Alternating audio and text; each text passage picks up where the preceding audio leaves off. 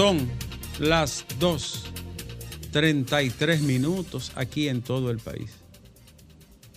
Era las 12 de la medianoche y desde el día anterior, Alejandro, es decir, el 24, que era día de la, de la Mercedes, ya los rumores habían tomado cuerpo y no solo era un susurro nacional, sobre todo en las Fuerzas Armadas y las fuerzas políticas, que de manera traidora se aliaron a los golpistas, con honrosas excepciones, algunos por omisión y otros de manera activa, actuando contra el gobierno democrático, respetuoso de los derechos, de la propiedad, de la libertad, de la dignidad humana.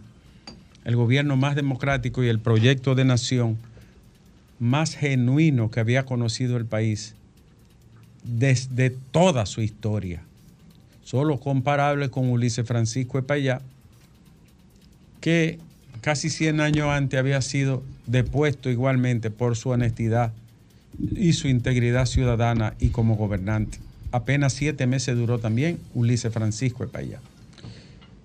Pero este este 25 de septiembre de 1963, Alejandro, ya en la madrugada, el gobierno de Juan Bosch había sido echado al suelo, negando la voluntad popular donde casi un 60% de los dominicanos votaron por él. Y quiero decir, como paréntesis, no es verdad que Juan Bosch era un desconocido. Y aquí le contradigo a mi querido amigo, colega de esta familia RCC Media, Julio Martínez Pozo. Lo conocía la élite política, los intelectuales, una parte importante de la pequeñita y naciente clase media que todavía estaba en ciernes y lo conocían las fuerzas de la oposición y los militares.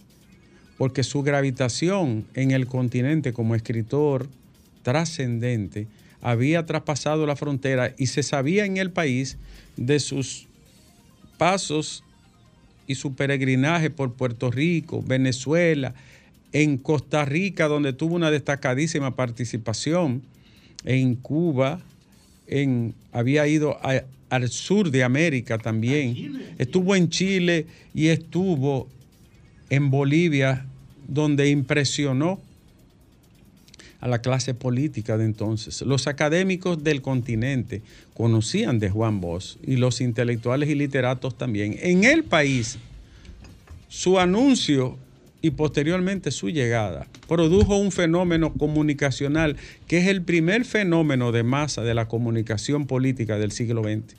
Porque él, además de su genialidad y el lenguaje adherente, sencillo, endulzado, que pudo vincularle a las masas eh, desposeídas, a los campesinos y los analfabetos, con un discurso de armonía, de perdón, pero etiquetando las cosas por su nombre, en días Juan Bosch ganó la atención y el seguimiento de amplios sectores de la República.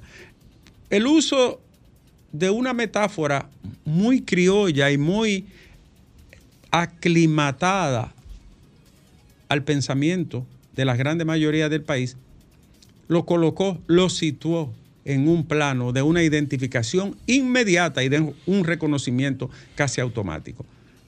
Los pecuesos largos, los carros. Los hijos de Machepa, los, los infelices, los pobres. Los tutumpotes, los poderosos y, y potentados. Y así fue utilizando incluso el lenguaje de, los víveres y de los rubros agrícolas para hacer símiles, comparaciones y metonimia. que la población captó con anhelo y esperanza. Y Juan Bosch ganó esas elecciones de 1962, del 20 de diciembre, con una manera eh, sumamente inteligente, pedagógica.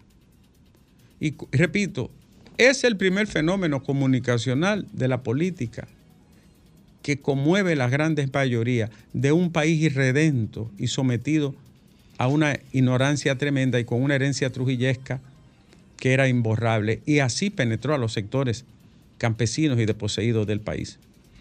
El golpe de Estado a Juan Bosch significó pueblo dominicano, por más que te lo quieran pintar de otra manera, el golpe de Estado a Juan Bosch significó el preludio de la caída del proceso democrático dominicano, que no sería recuperado apenas y con mucho traspié hasta 1978, cuando ganó Antonio Guzmán. Pero, es decir, 25 años después, ¿verdad? 10, 15 años después. Y aparte de eso, significó un periodo de oscurantismo y derramamiento de sangre que todavía, todavía marca la historia del siglo XX, con un proceso de tierra arrasada en la juventud de izquierda y no solo de izquierda, del mismo Partido Revolucionario Dominicano y de cualquier joven que osara en desafiar el régimen trujillesco de Balaguer. Aparte de eso, y quizá lo peor de todo que significó el golpe de Estado, que estuvo prohijado por la Iglesia Católica y su cúpula, la Embajada de los Estados Unidos y los sectores post-trujillistas del empresariado y militares, aparte de eso, el golpe de Estado de Juan Bosch significó una rimia histórica, un retroceso bárbaro en el, en el pequeño e incipiente desarrollo del país en todos los órdenes. Este golpe fue una herida mortal al proceso democrático. Juan Bosch trajo el mejor proyecto de nación, la constitución más avanzada, humanizante, la constitución que más controlaba al gobernante, lo trajo Juan Bosch, prohibía la reelección, el tráfico de influencia, el enriquecimiento ilícito, la propia constitución, prohibía eh, la vagancia, el uso del puesto público para cualquier tipo de promoción personal o familiar, prohibía el latifundio a gran escala y consideraba la educación como la prioridad fundamental de la República. 60 años después, Alejandro, pagamos las consecuencias de aquel daño irreparable del golpe de Estado a un hombre honesto, íntegro, digno, noble y humilde. 60 años después, Alejandro, recordamos que el golpe de Estado estimuló a Manolo a alzarse en las manaclas, estimuló a los desafueros del Consejo de Estado posterior y estimuló el movimiento cívico militar del 24 de abril de 1965, que al final desembocó en la guerra, que terminó convertida en guerra patria, contra los interventores del 28 de abril de ese mismo año, cuando los yanquis mandaron más de 40 mil tropas a la República Dominicana. El golpe de Estado fue un daño que todavía es una herida que no cierra por completo. El daño que se le hizo a este país por la maldad, el egoísmo, la corruptela de los que mandan, la oligarquía rancia, corrompida y acomodada al poder del, trujillismo, no era compatible con un gobierno democrático, respetuoso de los derechos civiles, de las libertades públicas y que proscribía la corrupción de manera tácita y tanjante. Fue un golpe de Estado fatal. Y hoy, 60 años después, nosotros abrimos el sol de la tarde recordando ese episodio funesto de nuestra historia que nunca debió de ocurrir y que no tiene ninguna ni tendrá justificación bajo ningún amparo histórico, ni ético, ni político, Alejandro.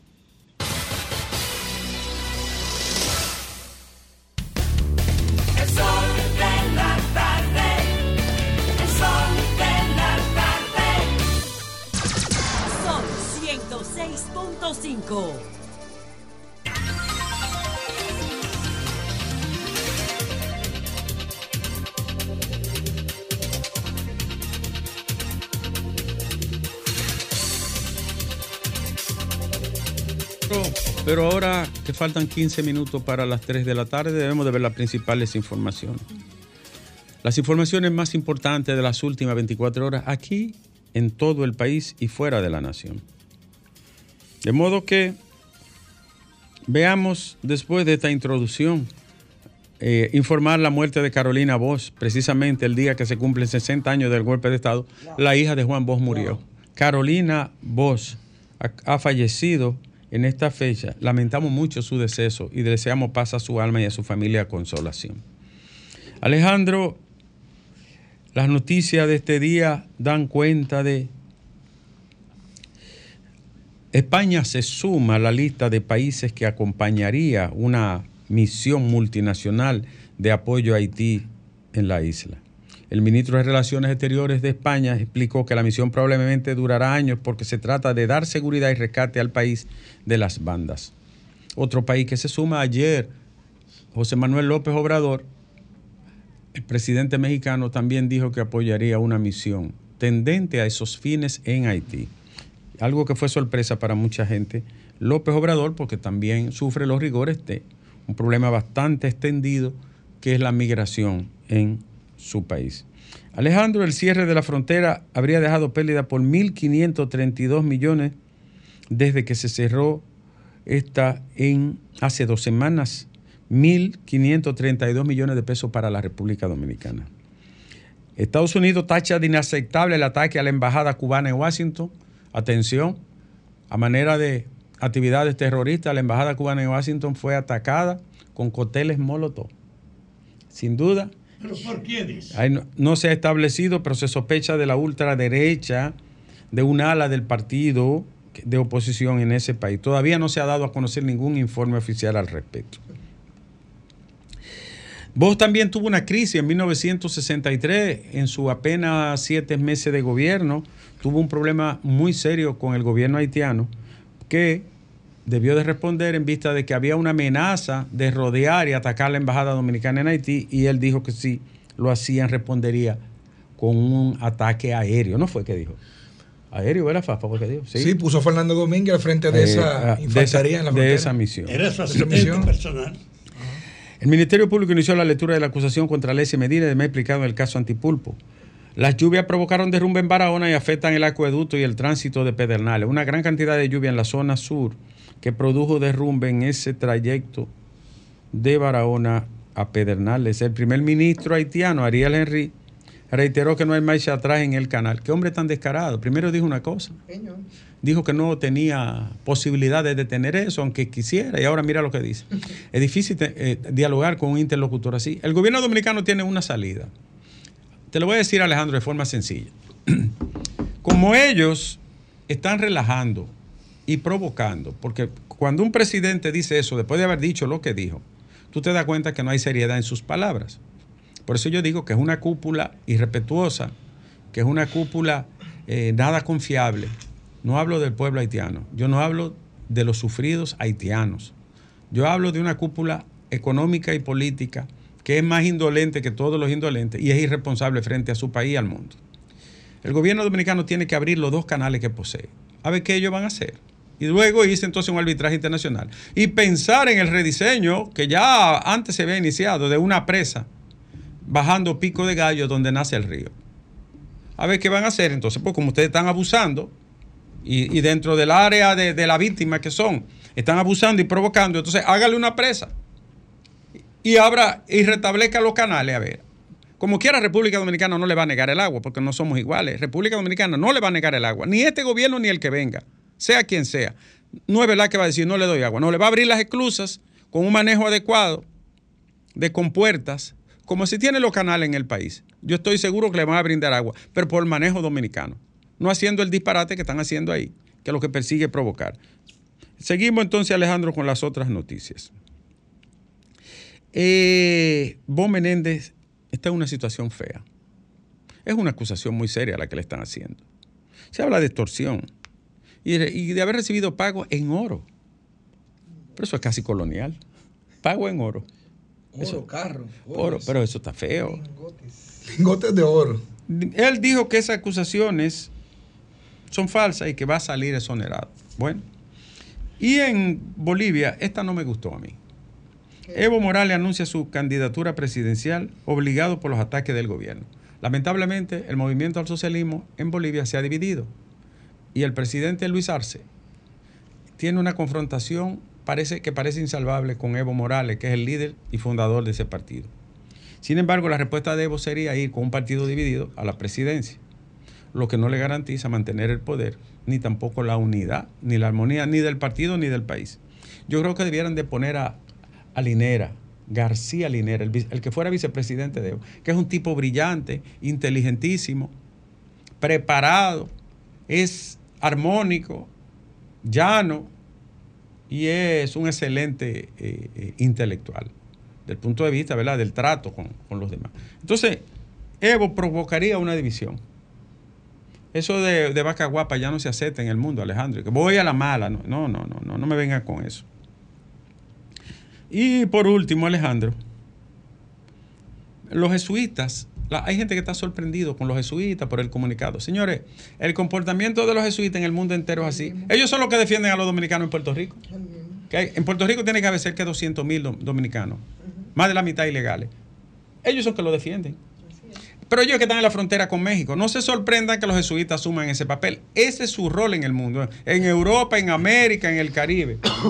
ha sido una posición coherente de ellos. Usted puede compartirla o no, pero ese ha sido su rol. En un momento donde el tema de la migración, señores, debe, estar, en el mundo, ¿verdad? debe estar en la agenda del liderazgo mundial, porque nosotros, nosotros conocemos, el lugar es el débil que conocemos Siempre. lo que pasa aquí porque tenemos una isla compartida, pero el tema migratorio es de preocupación en estos momentos. Y ellos han sido muy coherentes aquí, en esa frontera, desde siempre. Entonces, Alejandro, Domingo Páez está fuera del país en un chequeo eh, riguroso pero regular de salud.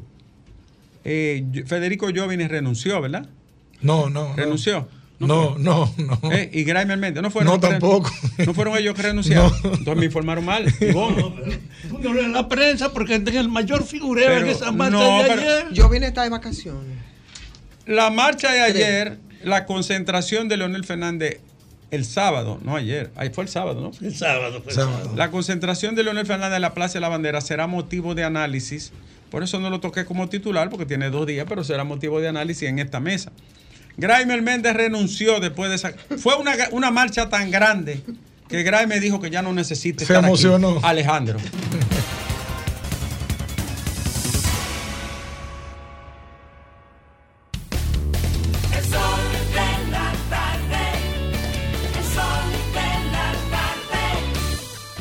Habido una reconsideración y Graimer Méndez pudiera. No que Domingo no está aquí Bateador emergente, Graimer pu Méndez. Pudiera eh, reintegrarse Graimer, porque parece que va a haber una reconsideración. Eh, buenas tardes, este es el sol. Buenas, buenas noches, Dani González, de con acento. Brooklyn, New York. Adelante, Dani, ¿cómo está? Bien, feliz, contento. Mucho me sentí más contento el sábado 23 con el 2 Orceguet la Bandera, que estaba fretadamente apoyando a mi partido, a la Fuerza del Pueblo, al presidente Leonel Fernández. Eso es una fuerza contundente que le estamos diciendo al PRM que la encuesta que ellos están haciendo, esa es la encuesta. Esa es la encuesta. Gracias, Dani. Ahí está la encuesta de la plaza. Buenas tardes. Gracias, doctor. Buenas tardes. Adelante.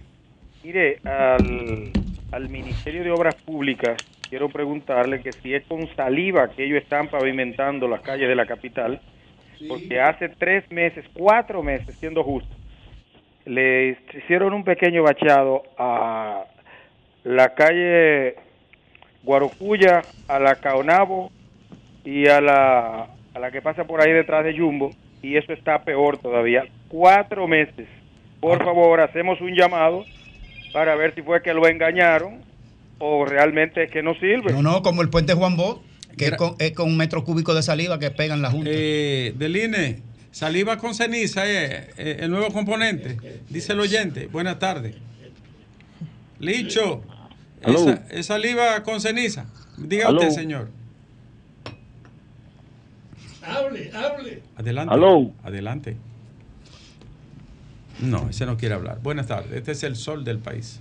Sí, buenas tardes, equipo. ¿Cómo se sienten? Estamos bien, gracias a Dios. ¿Y usted? Así es que, así que estamos, gracias. por Este mismo tenor de ese oyente, igual nieve ahí en la zona oriental, carretera Mella, después de Megacentro hacia San Isidro. La mayoría de bacheos que han hecho por esa zona, al mes, mes y pico, se va como que fue, no con saliva, no, con baba. Por decirlo así. Eh, la carretera Mella. Sí, carretera Mella. Del INE, mire a ver qué compañía es esa que está estafando al Estado. Desde, desde Megacentro hasta San Isidro, eso es. Y el parque de Reina Moza, ahí hay un desastre que increíble. Y la CAS tiene como dos meses en unos, en unos trabajos ahí que parece como que la tubería la mandaron a buscar, fue a, a, a, a lo Alcarrizo, pero de, de otro país, no de aquí. Y disculpen. Gracias. querido. A propósito, Alma Rosa y en Sancho Sama. Buena, empezaron, Nieve. empezaron el asfaltado, ya voy mi amor, Alma Rosa y en Sancho Sama. Termínenlo completo, señores de Obras Públicas. Este programa ha pedido mucho eso, pero háganlo completo y bien hecho. Dígame usted. Aló, Adelante. ¿cómo están? Bien, gracias, querida. Nieve, ¿y qué moquero era que había en la Plaza de la Bandera ayer? Yo creo que la gente iba a llegar hasta aquí donde yo estoy. Dos millones de personas. Pues eso no tiene madre. No, pero si tú cogiste el papel del nano, no puedes llegar allá. No, pero yo vi, yo vi gente ahí Vamos que esa cola llegaba al peaje, la que el yo vi. oso y al peaje, esa, esa portada del periódico eh, pu- puesta ahí, y toda la gente. Sí. Ahí. Charlatán. ¡Ey, ey! Sí, sí. En la, plaza se le abre el pecho a cualquiera. La ahí. pintaron, fue esa Buenas tardes. Sí, buenas tardes. Diga usted. Eh, yo le quisiera hacerle una pregunta. Hágala. Que, ah, por favor, me contesten. Ustedes que están más ilustrados que uno. Yo quisiera saber qué es lo que está bien en este gobierno, que yo no, no entiendo. Que, que está bien, Fafa. Ella no entiende. Que ella no entiende. Si le digo, usted no va a entender. Si usted está preguntando que, que está bien, usted entonces... Yo, el salario de algunos funcionarios está muy bien. No, Sí. no, no, no. El primer problema era los ladrones que eran los funcionarios públicos, Eh, la pero impunidad que había eh, aquí. pero espérate. y usted dice que eso no está bien. Tu turno viene ahorita. Buenas tardes. Igualito que el del FED ¿Qué es ahora. lo que está bien, Pues un Fafa? comentario. Aquí en Santiago estamos bien. Mucha obra. Santiago, Eh, Santiago tiene mucha obra, ¿verdad? teleférico, Aparte de teleférico, que más monorriel, eh, ampliando las grandes autopistas, pero por demás. Más Santiago tiene la 300 entrada más bella que pueda tener ciudad en el Caribe. Para que lo sepa, más Es de la verdad. vivienda. A Dani. Se la hizo Abel Martínez, el alcalde de Santiago. el que está en Brooklyn. Oye, Dani, en Cienfuegos, ahí en tu barrio, hay un playcito.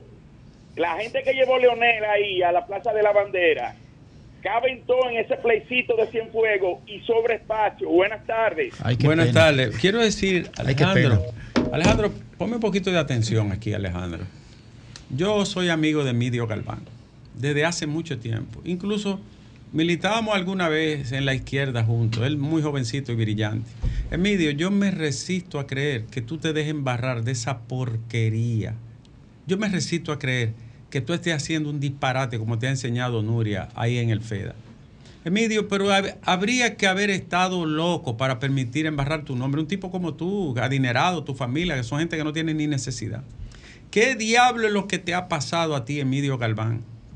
Que además de tú ser bien formado y preparado y tuviste chance de estudiar, yo te conocí como un muchacho de condiciones con nobleza. O como una ¿Qué flecha. es lo que te ha pasado a ti, Emilio, en ese FEDA, que es un embarre y un menjurre que, que yo por ahí ni pasar quiero?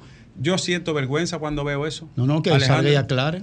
Vamos a ver, buenas tardes. Pero eso no es corrupción ahora, no, no te preocupes. Bueno, realmente hay cosas ahí que él tiene que aclarar. Y son cheles. los- los Dice Fafa que eso era antes, que eso no es ahora ya. Buenas Yo tardes. sigo creyendo en Envidio. Buenas, Bueno, yo no digo que no creo, pero él tiene que aclarar todo eso. Buenas tardes, joven. buenas, la peque de guerra. Adelante. Eh, aquí en mi comunidad, o sea, en guerra, Sí. hay nepre martes y sábado. En guerra hay Nepre, martes y sábado. Y, y eso es buena, o sea, venden bien para como Eh, los dime colmados. Dime una cosa, Peque. cara. Peque, ¿cuánto vale un huevo allá? O 100 pesos el cartón de huevo. ¿El cartón? 100 En pesos. El cartón. Ah, bueno, es el, el anuncio de INEP. Ah, por un éxito. 100 pesos. Pues yo voy para allá a Pues comprar. vamos para allá a comprar. Claro y, sí. y, y los plátanos y el arroz. Los plátanos salen hasta 10 pesos. No, pero yo, yo me mudo para guerra de este tiro, Alejandro. Pana, Claro que sí. Ponte a buscar que nos mudemos una pieza. ¿En guerra? Eh, eh, recoge los motetes. Digo, no, ya mi esposa no es de motete. Eso es cartera eh, Luis, ¿cómo se llama? Butón. ¿Cómo se llama? Luis Botón. Eh, de esa. Eh, vamos a hablar con la gente. Gracias, Peque, mi amor. Qué bueno que están vendiendo. Alejandro, no te rías. Buenas tardes. Buenas tardes. Adelante, Buenas tardes señor. a todos. To- Tocayo, ¿cómo? Dice Alejandro un Hola, camión de huevo. Ricardo. Quiere un camión de huevo, Alejandro. Y para todos, un gran saludo para todos. Adelante. Dos temitas rápido, eh, eh, doctor. Lo primero es que los políticos deben aceptar el llamado al diálogo que hizo el presidente Luis Abinader como todo un estadista para que los partidos de oposición se sienten a buscar una posición que una al pueblo dominicano, pero una sola posición. Fue un llamado de buena fe del presidente. Todos los políticos en este conflicto que se pongan al lado de Haití pagarán muy caro esa locura. Ya hoy vimos que Henry dice que ellos no van a variar y que ellos tienen derecho eh, sobre el desvío del canal y Leonel Fernández eh, se va por el lado No, no, Leonel cambió de posición. Dice hoy Sí, dice sí. hoy Se que cerrar el canal significa 100 para que el país pierda 156 millones de pesos eh, Sí, diarios pero Leonel cambió de esa posición. es una declaración totalmente impertinente eh, de Leonel Fernández, eh, eh, de- eh, doc- doctor. Para terminar, que he visto muchas personas hablando de las calles de obra pública, que ciertamente hay hoyos y ciertamente siempre hay conflictos, pero siempre veo en el país entero eh, a obras públicas trabajando, que somos un país grande, ciertamente, y quizás no vayan a la velocidad que el pueblo quiere, pero eh, el ministro de Obras Públicas de Línea Extensión está trabajando 24-7 y ya está en Barahona. Eh, eh, un, un problema que hubo allá de un, de un movimiento de tierra. Gracias a usted, querido. Gracias. A usted. Buenas tardes, este es el sol del país. Buenas tardes, doctor. Buena. Dígale a la señora que llamó de guerra que la ciudad Juan Boinés previno la semana pasada y es a 150 pesos el cartón de huevo, no es a 100. Oye, Ajá. deje de hacer campaña. Doña, que deje de hacer campaña. Gracias, querida. Buenas tardes. Buenas tardes, ¿cómo están? La reina, Santo Domingo Norte. Adelante, reina. Usted no es Pero, rey, doctor Nieves, sego, ¿qué alfil, co- qué encarnizada, reina, torre directa y peón ladino, sobre lo negro y lo blanco del camino buscan y libran su batalla armada. Dime, mi amor. Usted, esa combinación de la que tiene usted hoy. No te escuché bien ahí, parece que tú te estás moviendo en tu móvil. Detente un poquito. Sí, que me encanta la combinación que tiene usted con la chaqueta y la camisa. Está bello. Con la... La chaqueta y su camisa. Ah, mi amor. Eh, dame, dame tu WhatsApp.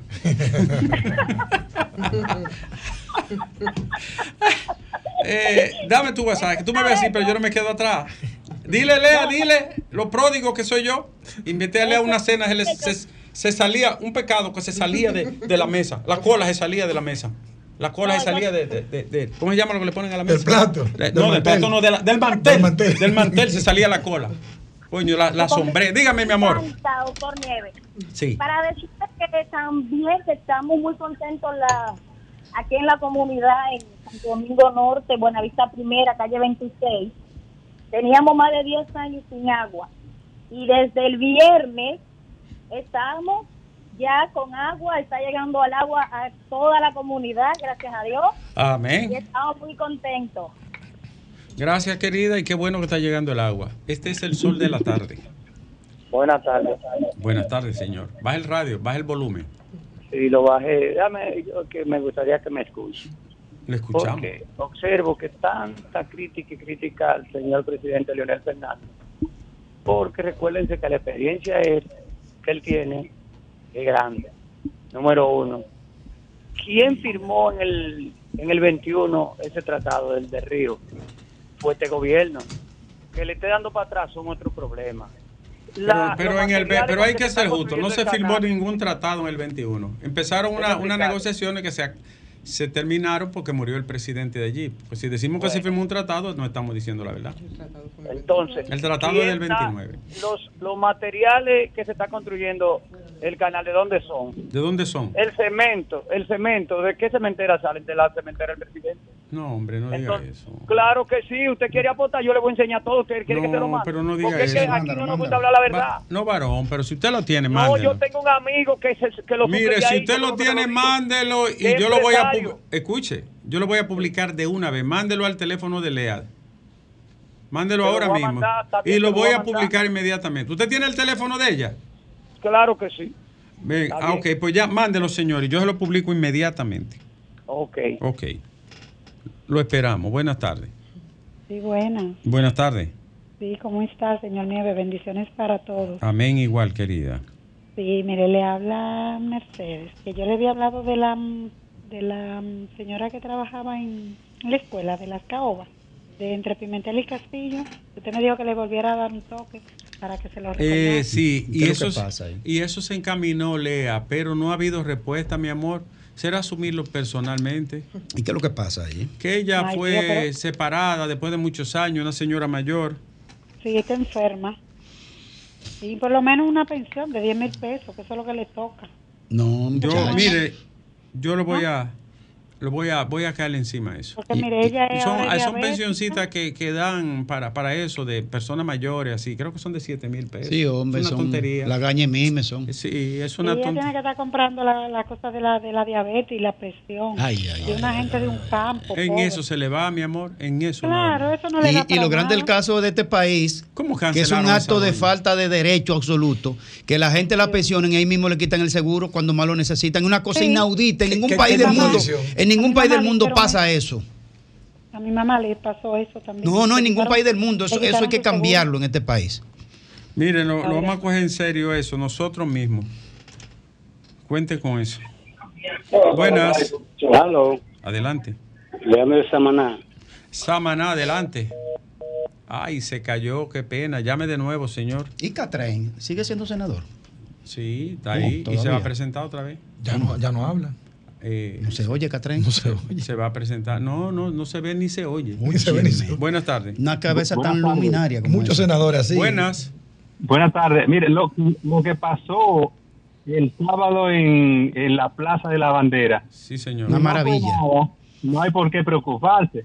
Ahora, lo que yo creo que pasó allí fue la verdadera respuesta a la percepción maléfica que se Ay, quiere traer por la greña. ay, ay, ay, ay, ay, ay.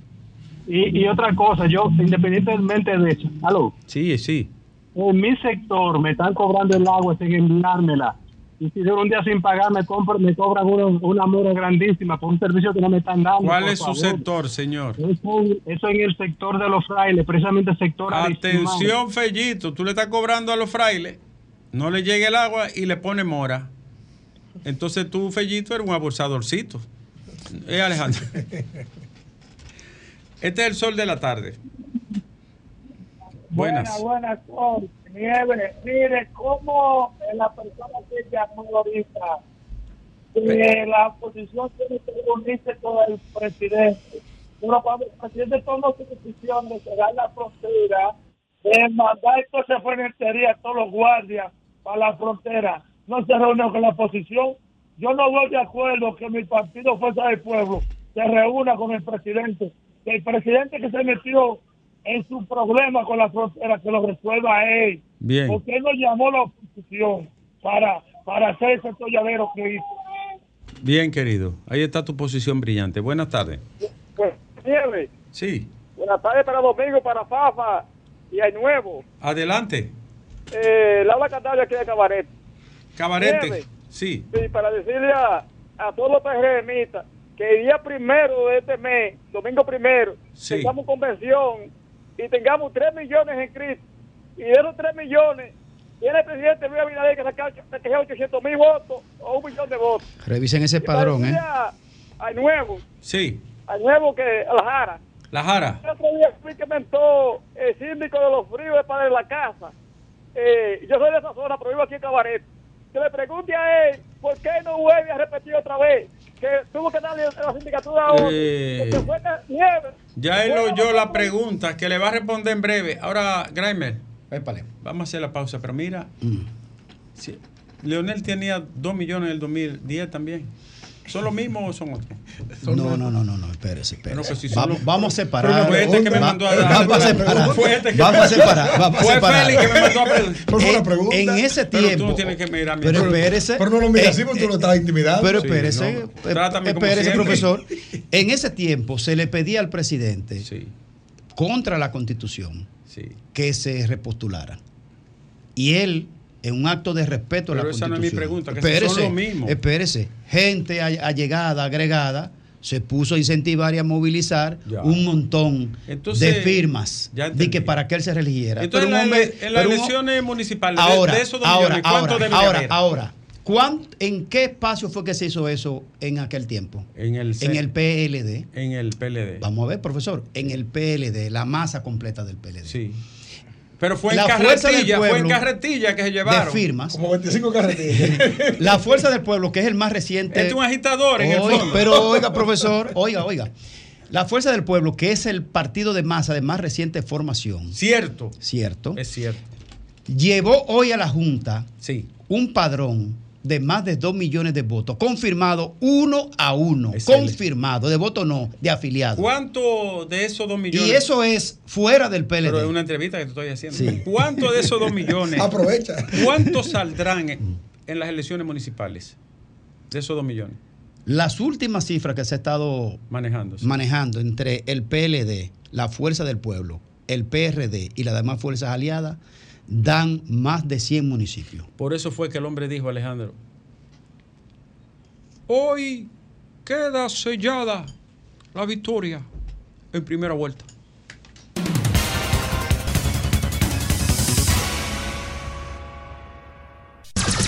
Son 106.5.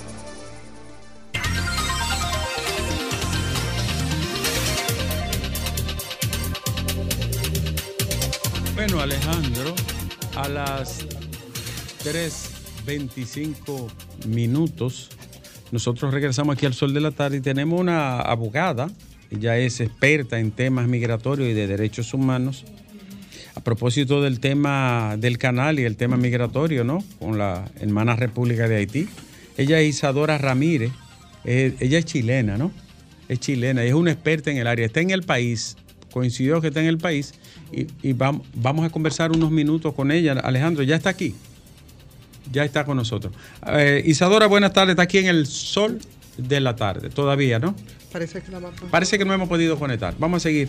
Eh, mientras tanto, entonces, aquí en el panel. Ella, ella eh, ha estado ¿Tú haciendo. to- que la presentara tú? No, no, lo que te quiero, lo que voy a poner es algún background, si es posible. ¿Qué tú crees? Lo que quiero Sí. decir es que ella, además, ha tenido una posición diferente respecto a la migración eh, que en estos días hemos visto de personas que de manera voluntaria se han ido a Haití. Ella dice que hay otros que no, que no es voluntario, que no solamente los han forzado, sino que también se ha utilizado algún nivel de violencia. Ella sabe de eso porque en su país lo sacaron en, en paquete, fue en avión. En Chile, en Chile lo sacaban era de una manera increíble. ¿Ustedes recuerdan? No, no, no, no, Ay, lo, ay, lo- ay, lo de ay. Chile, lo de Chile es para antologarlo con Ay, el tema y- haitiano, porque Chile se abrió de manera Y en generosa a una situación, un momento determinado, y abrió la entrada a Chile sin visado inclusive de la población haitiana. Yo recuerdo que en el residencial donde yo vivo había varios haitianos y de repente no estaban y cuando enteramos era que se habían ido a Chile. Eh, y lo que pasó en Chile fue catastrófico realmente. Tuvieron que cerrar esa visa Y, no, y la devolución fue, fue masiva. ¿no? masiva en vuelos privados. Ya está. directo, De retorno, de retorno a la patria, decía el mensaje. Vamos a hablar con la abogada. Ivonne, ¿tú la tienes aquí? Bueno, pues sí, la tengo aquí y justamente lo que ha llamado la atención es esto, que en medio de esas migraciones que se dice voluntaria, Isadora, que está en estos momentos creo que en Dajabón, eh, dice que ellos han hecho un levantamiento durante un año y que no todos se van de manera voluntaria y que ha habido incluso algún nivel de violencia en todo este proceso. Buenas tardes, Isadora. Eh, ¿Cuál es la situación de lo que ustedes han visto y del informe que están elaborando? Buenas tardes. Buenas tardes, ¿cómo le va? Eh, antes que nada, muchas gracias por el espacio para hablar de estos temas tan delicados. Eh, como dijimos recién en el, en el show del mediodía, hay que distinguir, porque hay haitianos actualmente eh, que están, están yendo a Haití de manera voluntaria y pacífica, aunque si bien eh, obviamente eh, la palabra voluntaria siempre es un poco debatible, porque de cierta manera, por medio de las políticas públicas migratorias, podemos estar hablando de cierta coerción. Con esto me refiero a cuando es muy gravoso para los inmigrantes poder regularizar su situación migratoria de una manera tácita, se les invita o se les compele a abandonar el territorio nacional. Pero bueno, esto es una cosa que es lo que podemos, eh, lo hemos podido ver los últimos días en la frontera.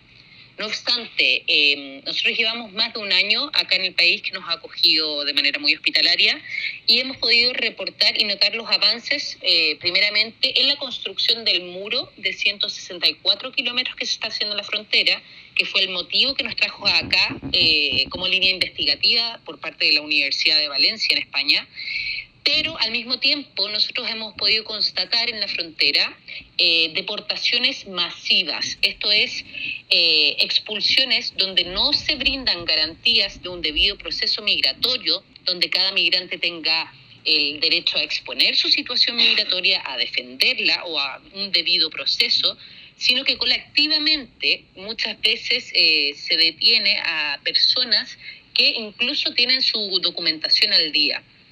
Lamentablemente hemos podido constatar esto en la frontera, como hablábamos recién en el programa, eh, de camiones de la Dirección General de Migraciones eh, con capacidad para 52 personas, descienden más de 110 personas, mujeres embarazadas y menores extranjeros no acompañados incluidos. Esto no como un caso aislado, sino que diariamente, al menos desde octubre del año pasado, el gobierno dominicano está deportando a miles de personas a la semana. Solo en el mes de octubre fueron deportados 23 mil haitianos. Entonces, esto no es un caso aislado y como decía el presentador Don Iván, eh, no, no es tampoco que se trata de una excepción o está fuera de las políticas de gobierno. Eh, ¿Ella me escucha? ¿Me escucha? Sí. Bien. Perfectamente. Eh, una pregunta. ¿Usted reconoce o sabe que en Haití no hay, no hay una institución de registro civil para dotar de documentos a sus ciudadanos? Eso es una pregunta. Y la otra es, ¿reconoce usted que en el gobierno pasado se hizo un proceso de regularización totalmente gratuito que le costó del bolsillo dominicano más de 2 mil millones y que los haitianos no se pudieron regularizar porque no tenían cómo hacerlo, porque no tienen documentos. Claro, tiene toda la razón en ese sentido. Eh, partamos de la base que esta diáspora haitiana, que tiene como uno de sus principales destinos el país vecino acá en República Dominicana, es un gran desafío a nivel país y por supuesto que República Dominicana se encuentra en todo su derecho de regular el estatus migratorio de las personas que vienen. Es como yo, por ejemplo, que soy viajera, yo allá donde voy respeto lo que veo y la normativa del país que me acoge. Es algo básico. Pero como usted bien dice, eh, a ver, y desde mi eh, perspectiva o mi aproximación jurídica, el derecho, las leyes están para regular la realidad existente. ¿Y qué es lo que pasa? Si un haitiano hoy en día quiere regularizar sus papeles, de partida son bastante eh, exigentes y estrictos los requisitos que se le exigen en República Dominicana.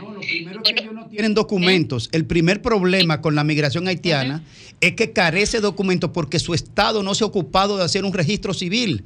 Y, las orga- y los organismos internacionales tampoco ponen fondos para ayudar a Haití en eso. Claro, es- al final se produce una situación que es un poco, eh, bueno, que no tiene como solución, porque al final si se le exigen los documentos, que, que es lo correcto, pero ellos al no tener un gobierno legítimo, no tienen autoridades competentes en el registro civil, como usted dice, o es demasiado gravoso obtener, por ejemplo, un acta de nacimiento. ¿Y qué hacemos nosotros entonces para como poder país? regularizarte. ¿Qué- entonces, entonces, ¿qué puede hacer República Dominicana ante una realidad material jurídica ostensible? Es decir, aquí viene una población que no tiene documentación. ¿Cómo rayos se organiza algo que no, que no parte de un documento base? ¿Cómo? ¿Cómo el mundo hace eso? Sí, ese es uno de los grandes desafíos y realmente yo tampoco tengo una solución directa o una propuesta a este problema, pero claramente yo creo que tiene que haber en, en general al conflicto de Haití, porque o sea, la crisis humanitaria de Haití repercute en su vecino en República Dominicana, que siempre ha sido un país muy solidario, como bien dicen, eh, con Haití, pero claramente llega un momento en que República Dominicana no puede absorber todos los problemas de Haití. Partamos por la base de que ¿cómo regularizo yo a una persona si no puedo con- tener su, su acta de nacimiento, si desconozco si tiene antecedentes penales? Pero yo creo que ahí el gobierno de cierta manera tiene que ceder o buscar maneras eh, para facilitar la regularización. Es que usted es abogada, mire, mire, mire, usted es abogada, discúlpeme, usted es abogada. de Grimer, derecho- Grimer. Espérese, porque te- estamos que hablando con una jurista. Usted es abogada. En derecho no se inventa nada que no parta de una jurisprudencia o de una base legal establecida. No podemos, la República Dominicana no puede inventarse un modelo nuevo de que porque, ah, que tenemos que buscar la manera. Pero ¿de qué manera si jurídicamente no hay donde arrancar? Es que ahí el problema estriba, a ver, seamos súper eh, lógicos eh, en- en la propuesta que les voy a plantear. A ver, si el problema acá es la inmigración irregular, tú dices, vale, ¿cómo luchamos contra esto? Una de las eh, posibles herramientas o armas de batalla es la deportación. Pero si miramos los resultados, al final el 90% de la población deportada retorna al país prácticamente al día siguiente. Yo tengo un montón de entrevistas con haitianos que han sido deportados y vuelven al día siguiente. El otro día hablando con una madre me decía, y si tenía que volver porque llevo 30 años viviendo acá y mis hijos están solo en la casa. Como sea, volveré caminando. Entonces, esa política no sirve. Luego, si decimos es imposible para un haitiano o muy difícil obtener los documentos que le exigimos para regularizar, si seguimos exigiendo esos mismos documentos, vamos a seguir con un alto porcentaje de migración irregular. Tampoco Sí, se trata de regalar la ciudadanía. ¿Cómo lo la ¿Cómo se hace? Deja que le haga, le haga una pregunta, por favor. Sí, me, Gracias. gusta- me gustaría saber a propósito Que de su experiencia chilena, imposible. a propósito de su experiencia chilena con este tema eh, de la regularización también de los haitianos, que también allá tuvieron una crisis, tanto Chile, eh, Brasil, México. Pero, ¿cuál fue su experiencia? ¿Cuál es la experiencia chilena con el tema de la regularización haitiana? Y si hay alguna diferencia con el sistema dominicano para regularse. Eh, bueno, como usted dice, nosotros a partir del 2015 comenzamos a recibir un gran número de, gente de nacionalidad haitiana.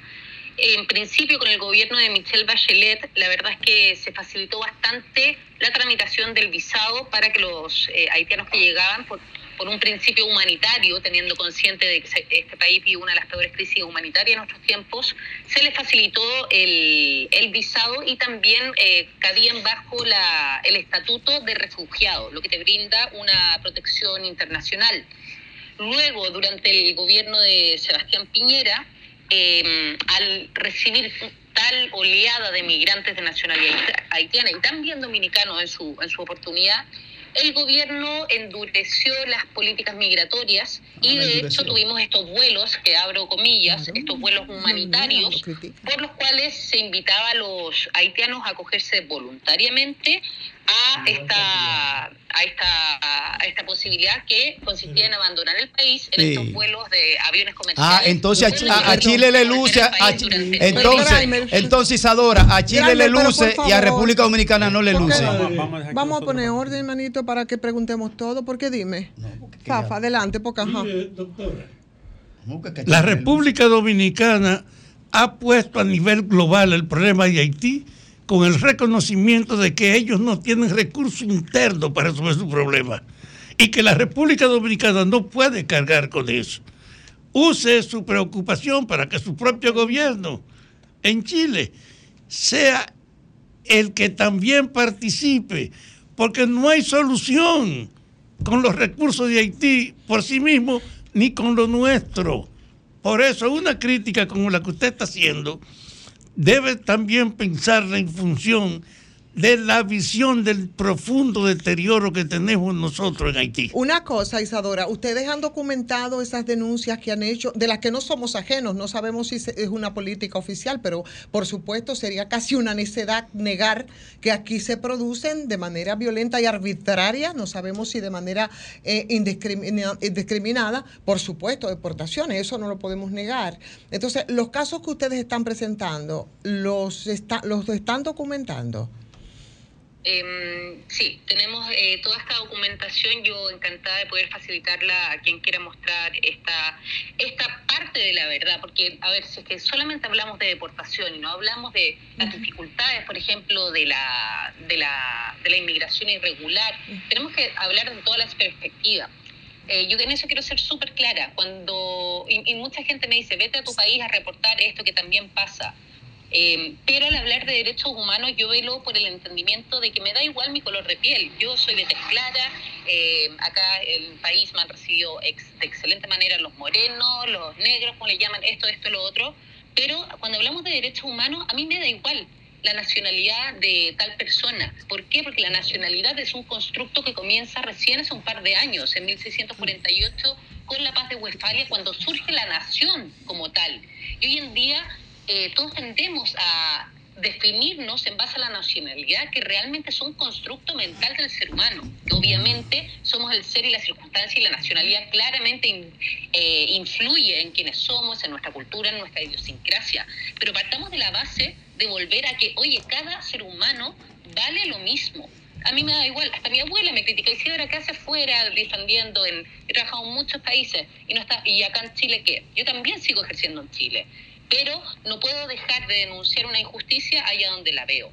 Y estoy de acuerdo, a ver, yo también le hago la pregunta a usted, ustedes conocen mejor la realidad de vuestro país. ¿Ustedes creen que la solución a este, digamos, conflicto, a esta tensión eh, diplomática actualmente, eh, pasa por una solución que tiene que surgir de, del propio Haití? El tema del canal.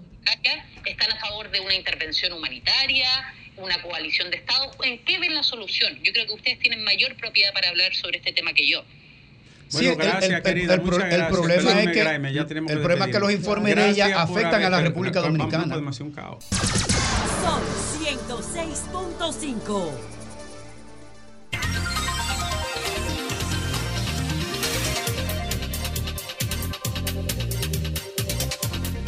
Bueno, señora, que estamos de regreso. Ya son las 3 con 44 minutos. Este es el sol de la tarde. Fafa, y sí, efe- efectivamente.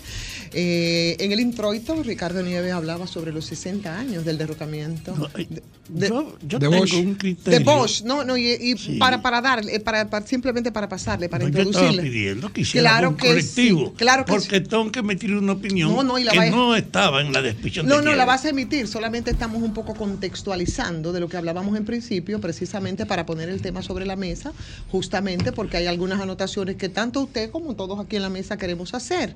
Entonces, eh, de eso se trata, simplemente. 60 años han transcurrido, ¿no? Y por supuesto, yo casi a modo de pregunta para introducirlo, le digo, ¿cómo hubiese sido el país, esta República Dominicana, donde el curso de la historia prácticamente se cambió, Fafa? Eh, precisamente con esos acontecimientos en los que jamás yo creo, yo no sé si hay precedentes de, de los poderes permanentes o fácticos, se pudieran coordinar como lo hicieron eh, con, el, con, con- con- con lo que pasó aquí hace 60 años. Mira, yo he pedido el turno por una razón. Tengo un criterio de que el pasado no puede ser guía, pero sí referencia. Y cuando tú hablas de vos, no puedes desconocer el inmenso impacto que tuvo su llegada aquí, la calidad de él como comunicador y cómo creó una expectativa de que con su visión constitucional él podía reorganizar el país dejando atrás la herencia de Trujillo. Pero él tuvo entonces una práctica, que es por lo que he querido hablar, que tiene importancia para la actualidad de hoy, a lo que yo me refiero. Usted se imagina que vos sabe que tiene 30 años la dictadura, que las Fuerzas Armadas son una instancia de servidumbre a esa dictadura, que la visión predominante en todos los estados, en todos los aparatos del Estado, era la de la sumisión a Trujillo. Y entonces él llega al poder y no toma una sola medida para enfrentarse a esa herencia Una sola no tomó. Y por eso a los siete meses de él estar ahí, lo tratan y salen de él, a pesar del apoyo popular que tenía. Vos no valoró la reacción. Y digo, Y esa este detalle. constitución, Fafa, que se dice fue la más progresista de todas la, la constitución. Sí, lo fue. Es que ese no es el 63, y- problema. y Yo lo estoy, lo que estoy asumiendo es que teniendo toda la claridad y la vida, no valoró lo que representaba la herencia de la estructura política en la que venía a gobernar. No tomó una sola medida, ni siquiera para cambiar un oficial. Y yo digo eso porque circunstancias, ahora el presidente, permíteme, el presidente demócrata. promueve el cambio ahora de la corrupción para tratar de poner sobre el tapete las cosas. Y eso genera una reacción inmensa de la mayor parte de los funcionarios que saben que ellos son potencialmente acusables. Y entonces yo le digo, presidente, tome precaución, porque usted ha comenzado con mucha timidez a tomar una medida donde hay demasiada gente afectada que vienen también del pasado. para que no le pasen alguna medida lo que le pasó a vos. Fafa, Discúlpenos, no, pero yo creo que el momento histórico también so- son, cuestiones diferentes. Por eso Sí. hacíamos referencia a, la constitución Claro. del 63. O sea, lo que ocurría en ese momento, lo que ocurrió después, claro. Eh, yo creo que de las, cosas, de, pero- de las cosas que permanecieron fue precisamente Pero que yo te hasta digo que ahora. es una referencia, yo estoy diciendo que es lo mismo. Es una referencia, Yo cuenta. creo, yo creo que ese gobierno de Juan Bosch del 63 fue un gobierno que reivindicó la dominicanidad porque eh, logró inclusive detener el odio de los años de la dictadura, borrón y cuenta nueva para el odio y comenzar a impulsar una nación incipiente porque estuvo atrapada por el déspota durante 30 años y con esa eh, renovación rápido, prácticamente en tres meses ya tenía una nueva constitución. Y tenía una nueva constitución dándole derechos de tercera y cuarta generación, hablando en el 1963, hablando, de- hablando del derecho de los hijos fuera del matrimonio, por ejemplo, dándole derechos, dándole derecho a la mujer en, en términos civiles, hablando de la abolición del latifundio, los latifundistas, hablando de una educación laica. No, no, y agrega. Usted sabe lo que es una, escúchame, Graeme, u- una educación laica, cuando aquí eh, cinco, tres, cuatro años antes, el déspota había hecho un concordato para tener una, una educación, eh, eh, diríamos en este caso, eh, religiosa. Aunque decirte. después terminaron renegando de eso que Juan Bosch, que fue muy bueno, esa, esa, esa educación ostosiana. Claro laica. que sí. Pero Graimer, Graimer, No, pero yo quería a propósito de lo agregarle- que dice Fafa. No, que yo eh, quería agregarle ajá, algo que ha dicho, ajá. que ha dicho Sí. la Jara. Sí. Cuando él habla de la, la abolición del latifundismo, que era un golpe directo a los grandes, a los grandes terratenientes, pro- pro- propietarios del, del país prácticamente, sino que agregó algo más que pudo haber sido un desencadenante importante en base a lo que tiene que ver con los intereses de Estados Unidos y tuvo que ver con la negación al derecho a la propiedad de tierra de los extranjeros. Eso, eso fue un tema para mí vital. Lo- y sobre la América Latina, que estaba en su máximo apogeo, el foquismo, la guerra, la guerra de, de- de- de- focos e- específicos y guerras de guerrilla y dictaduras, Juan Bosch tenía el temor, para mí, estamos en un proceso de análisis, eh, para mí, que no podía desmontar, Fafa, la estructura militar que estaba instalada en todas las estructuras sociales, porque los militares no solo dirigían los, los cuarteles, no, dirigían la industria, la producción y muchos otros sectores.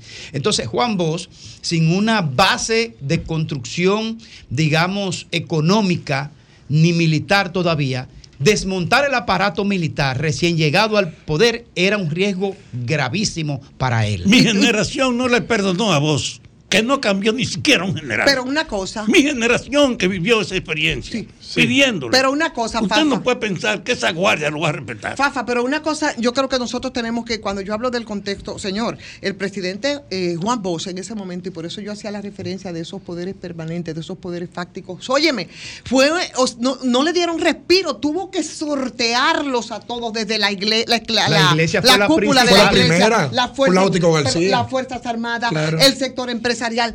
O sea, no hay excusa para que no tomara nada frente a eso. Fue una ¿Cómo nada, Fafa? Pero ¿cómo No, nada, no Fafa? nada. Sí, ¿Cómo nada, Fafa? Es es un gobierno liberal en un contexto de guerra fría Óyeme. al más alto nivel de lo que Con era la contradicción representó, entre el no eje la occidental que tenía. y el eje de Rusia. La Era democracia, denegación estaba en, total a la democracia estaba en transición, Fafa. Yo creo que fue un en ese demócrata. momento. Oye, la Es democracia sí, sí. estaba en transición Mira, y en ese proceso. pero mataron durante- a Kennedy en el durante- proceso. durante Mira, siete meses lo dejaron en el poder de casualidad. Pero Fafa, Fafa, en el contexto que Juan Bosch gana las elecciones, poco después, porque aquí vino Lyndon B. Johnson, el vicepresidente, A la al- a la juramentación, juramentación, claro. pero poco tiempo después matan en Estados Unidos, nada más y nada menos que a un presidente liberal como lo fue John Fitzgerald Kennedy. Si en Estados Unidos fueron capaces ellos mismos de matar presidentes, ¿de qué no eran capaces en la región eh, con relación a estos, a estos, a estos presidentes como el caso Pero de la pregunta es liberales? sencilla. Bosch si tú sabes medidas, que la solo que dictadura fueron ha dominado el país,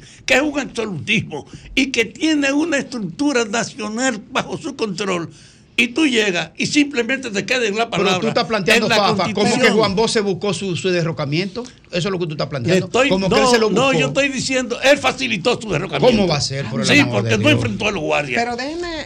Lo que, lo que no era lo mismo relativo. que Pero él, los guardias se enfrentan con guardias. oye, él, plan- él podía plantear una guerra. públicamente. La verdad es que. es Y que yo lo estoy diciendo porque hoy Abinader tiene una batalla Pero de ¿cómo otra dimensión contra los corruptos y ladrones. Y esos son una fuerza de poder que pueden hacer cualquier cosa porque él comenzó a tocarlo. Yo lo que le estoy diciendo es, no se rinda, eche palaje, pero tenga cuidado. Bueno, la verdad es que lo que lo- yo, yo sigo insistiendo, lo que tuvo que soportar permanentemente ese fuego cruzado de esos poderes, señor, no dejaron que, de verdad no dejaron en absoluto, la conspiración fue permanente y yo creo que no hubo tiempo para que se pudiera consolidar esa, No democracia, no la hubo. Y eso lo dijeron después los, No los- dieron esos tiempo. documentos desclasificados que nosotros... Pero tú, no, a- Ivonne, tú no oyes todo lo que hizo Juan Bosch en siete meses. Pero Oye, Juan Bosch, precariamente pudo en permanecer en el poder, Juan Bosch- pero Juan Bosch en siete meses tuvo acciones colectivas en bien de la República Dominicana, más que gobiernos que han tenido tres, cuatro gobiernos aquí en este país, para que sepan. Y mira, por ejemplo, no, Fafa, aunque usted es un hombre de historia, pero Juan Bosch sí hizo, intentó, lo que pasa que fue tarde, porque cuando él comisionó a Fernández Domínguez para que atendiera los temas militares, ya no había tiempo. Porque No, eh, Juan, él fue su asistente militar, que es otra cosa. Su asistente militar. ¿Y qué es un asistente Y el militar? papel de vos es que estaba tan arraigado en la necesidad del cambio que salen de él, pero creció entonces en la propia fila militar y la resistencia. Eso sí es una herencia de él. Fernando Domínguez fue su agente Claro, de servicio y entonces fue el promotor principal de organizar una lucha para que el presidente volviera y al tratar de detener el golpe también. Lo que te dice, había fuerza si él se pone al Dios frente en el propio ¿En qué ejército año derrocan a para que no pasara ¿En qué año derrocan a Allende? 73. Ah, bueno. Sí. Entonces, Era amigo de Bosch y Bosch se lo advirtió también, para que Claro, sepa. porque era- eran hechos sucesivos Sí. uno detrás de otro de no permitir. Mira, Juan Bosch hiciera lo que hiciera, la suerte de él no dependía de estructuras internas. La socavación sí, pero desde el Departamento de Estado de Estados Unidos, la suerte de Juan Bosch y de Allende estaban decididas a que no continuaran en el poder por lo que significaba frente al momento más de mayor crispación. ¿Cuándo fueron la guerra, lo- la sabes- guerra de los misiles? pero tú sabes que lo ¿Cuándo que fueron pasa- la- ¿En qué año fue la guerra de los Pero misiles? óyeme, tú sabes lo que pasa. Perdón, fue- Grimes. Fue en el 61, 61. 61, En el 61. Perdón, pero- Mira, pero- la guerra de los misiles en el 61. Grimer, gracias. El derrocamiento de Juan Bosch, el derrocamiento de Allende.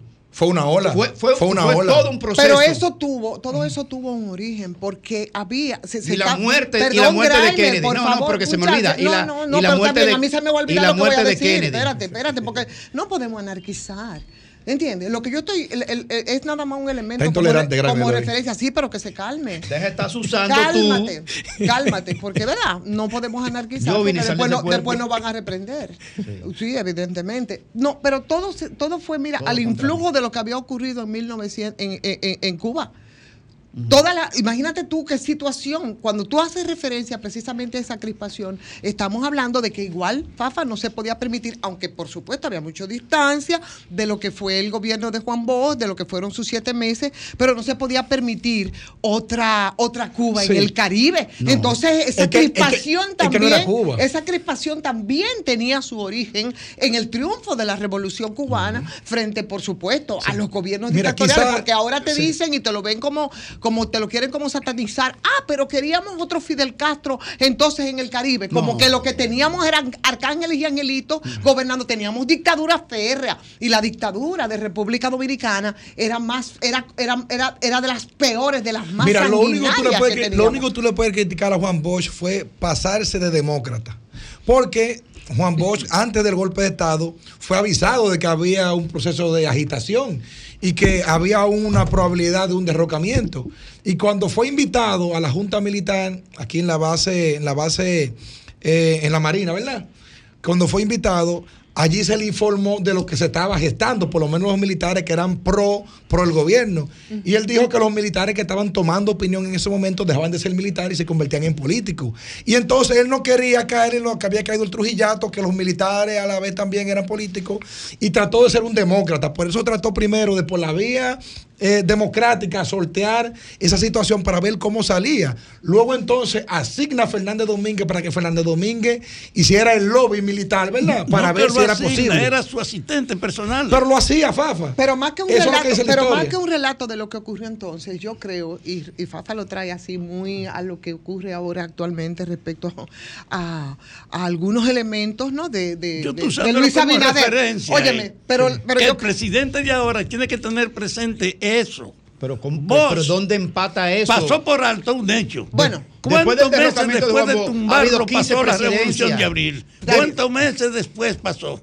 No, no, no, no. ¿Cuál, es- cuál fue la 65. tronela? La Antes de tronera. dos años, pero toda la fuerza que él nunca estimuló ¿Tú, dentro. tú sabes cuál es el análisis. Fafa?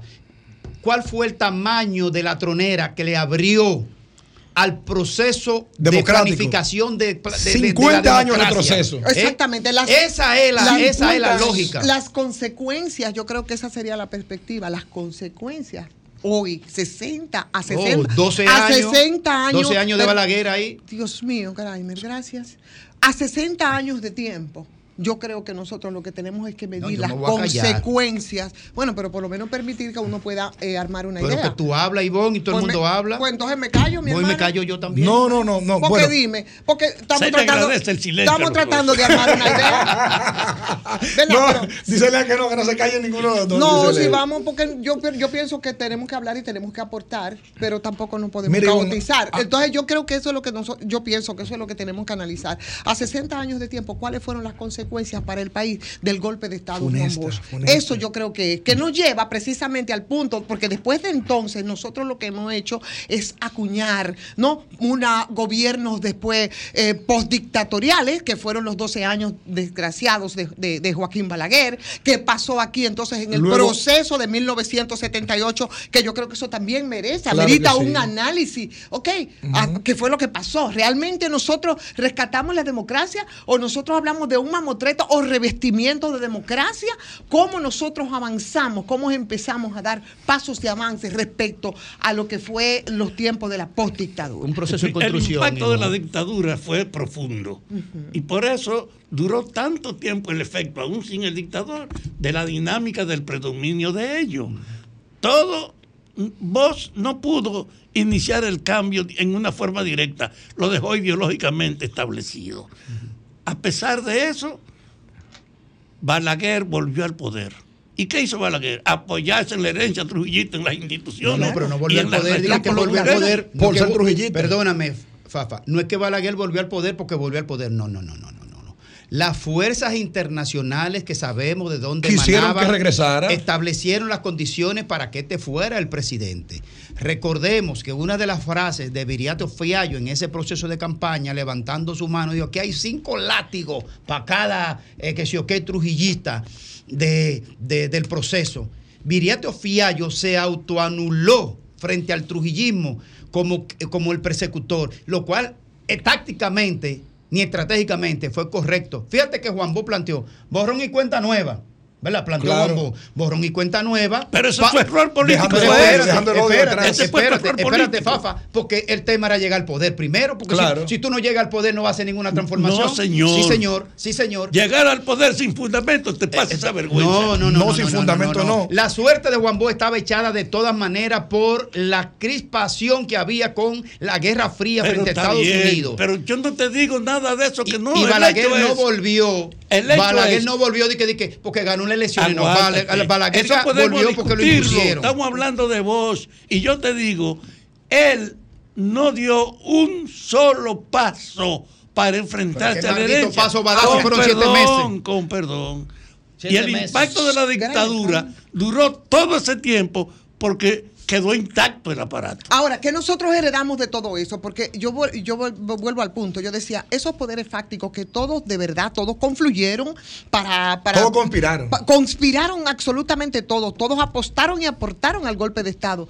Óyeme, ¿a cuántos años de tiempo después aquí se ha reivindica- reivindicado esos mismos poderes fácticos y esos mismos poderes permanentes? ¿O es que no siempre han sido las Fuerzas Armadas, sector empresarial e Iglesia católica sobre todo, parte del poder eh, fáctico que si no lo tienen, quienes asumen, y eso fue lo que pasó en 1996 con el PLD cuando asumió al poder, que no tenía cuota de poderes permanentes, se los agenció y ahí comenzó entonces esa desgracia que terminó aquí con todo ese proceso de gente en las calles en contra de la corrupción y la impunidad, precisamente por, por todos esos poderes a los que se les enriqueció. ¿M? de manera desbordante quiero porque es- necesitaban esos poderes Está fácticos bien. que los traemos Pero desde entonces. Yo no he dicho que veo el pasado como una referencia, no como una guía. Claro. Y lo he usado como referencia para decirle ahora al gobierno que está luchando contra una, contra una herencia de esa dictadura, que es la corrupción impune, de que tenga cuidado, que no se rinda, que eche adelante, que radicalice, que este es un momento oportuno para eso. Vos no lo tuvo, pero este debe tener presente la consecuencia de no actuar. Pero a Abinader le quedan grandes los zapatos de Juan Bosch. Bueno, a quien nos va a quedar grande a nosotros el tiempo si no nos vamos a la pausa, porque dice Alejandro que ya es momento.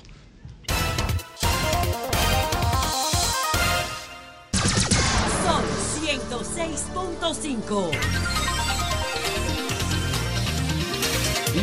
Y Alejandro, hay cosas en la vida, Alejandro, que es mejor ni pensarla.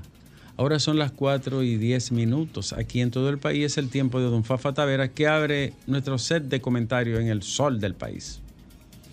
Ayer era 24 de septiembre, Día Nacional de la Virgen de la Mercedes y uno de los días del predominio de la influencia católica en la República Dominicana. Yo estaba prisionero en 1970 cuando recibí la información que ahora quiero recordar. Mataron a Minabel. Amin era un joven que no puede permitirse que estas generaciones no lo conozcan en detalle, porque es un modelo. Un estudiante brillante, ingeniero magna cum laude, hijo de una familia de clase media bien instalada con una tienda, su papá y sus hermanos. Y sin embargo él era un muchacho entregado plenamente y de corazón a la actividad revolucionaria, de ver cómo se reorganizaba el país para tratar de rescatarlo de toda la opresión de la que veníamos nosotros. A mí era un muchacho humilde, con un gran coraje probado al frente del movimiento estudiantil y en las movilizaciones de la gente frente al atropello de la propia policía. Amin Abel estaba casado con una muchacha también de tradición, Mirna. Y ese hecho de que Mirna estuviese casada con él y que era conocida porque era una activista entre las mujeres, había estado en la guerra, hizo que fueran una pareja tan compenetrada que a mí en la clandestinidad donde estábamos nosotros, que estábamos repartidos cada quien trabajando en el sentido del encubrimiento, a mí estaba cuando lo mataron en el este trabajando sobre todo impulsando el movimiento obrero. El movimiento obrero que había tenido en el doctor Guido Gil, un periodista y abogado, el primer gran promotor después de la muerte de Trujillo, pero que Guido también lo desaparecieron en enero de 1967. Había sido compañero mío y compañero de Amin a nivel personal, Guido Gil, y Amin fue el que continuó con esa lucha de organizar los trabajadores en el este. Y fue regresando de eso que llegó a su casa en la tarde y al otro día por la mañana se apareció una patrulla con el fiscal, con el fiscal del distrito. Y cuando llegaron allá a su casa, Mirna tenía ocho meses de barriga de uno de sus hijos, del último de sus hijos. Y cuando llegaron a la casa de Amín, ella se abrazó de su marido cuando vio la grosería con la que fueron. Y el fiscal, el fiscal, dijo, yo tengo que irme. Y Mirna se le paró, usted no puede irse de aquí porque entonces, ¿qué garantías hay con el comportamiento de estos criminales frente a un preso que están buscando? No, no, yo no puedo. Y el maldito fiscal salió de la casa. Cosa que nada más pasaba que en esa época. Y cuando eso ocurre, Mirna se abraza de Amín. Y entonces vienen los agentes que llegaron, se la arrebatan a Amín, la tiran con todo y su barriga, sacan a Amín, cierran la puerta y le dan un balazo ahí mismo. Uno de los procesos más groseros de toda la historia de la represión fue la muerte de Amín, por todo ese detalle. Pero el símbolo de Amín, de ser un estudiante brillante, de ser un hombre de clase media, que se ve que era una persona integrada a la motivación de su causa, a luchar por organizar el país que se diera a otra situación, quedó siempre vigente. Yo que fui su amigo personal de él y de su mujer, que estaba en la cárcel cuando lo mataron, no puedo permitir que un día como ayer, pasara sin que por lo menos yo comparta con la gente el recuerdo del respeto que merece un hombre ejemplar, entregado y además sumamente inteligente, porque él era también buen escritor. Recuerdo este detalle porque aquí estábamos hablando del golpe de Estado, de todo el esfuerzo que ha representado el país en la lucha por la democracia y decenas de combatientes, así como a mí, pagaron con su vida el seguir el camino del cambio. Ahora que hay un gobierno que está prometiendo el cambio, que yo insisto que ha sido bueno pero muy lento, que tiene esa herencia de todo el sacrificio dominicano, ahora que hay un gobierno del cambio, hay que recordar el inmenso esfuerzo que ha costado llegar hasta aquí con la posibilidad de que efectivamente este gobierno cumpla con impulsar, sobre todo en el comportamiento de las instituciones del Estado, dos males, la corrupción y la impunidad.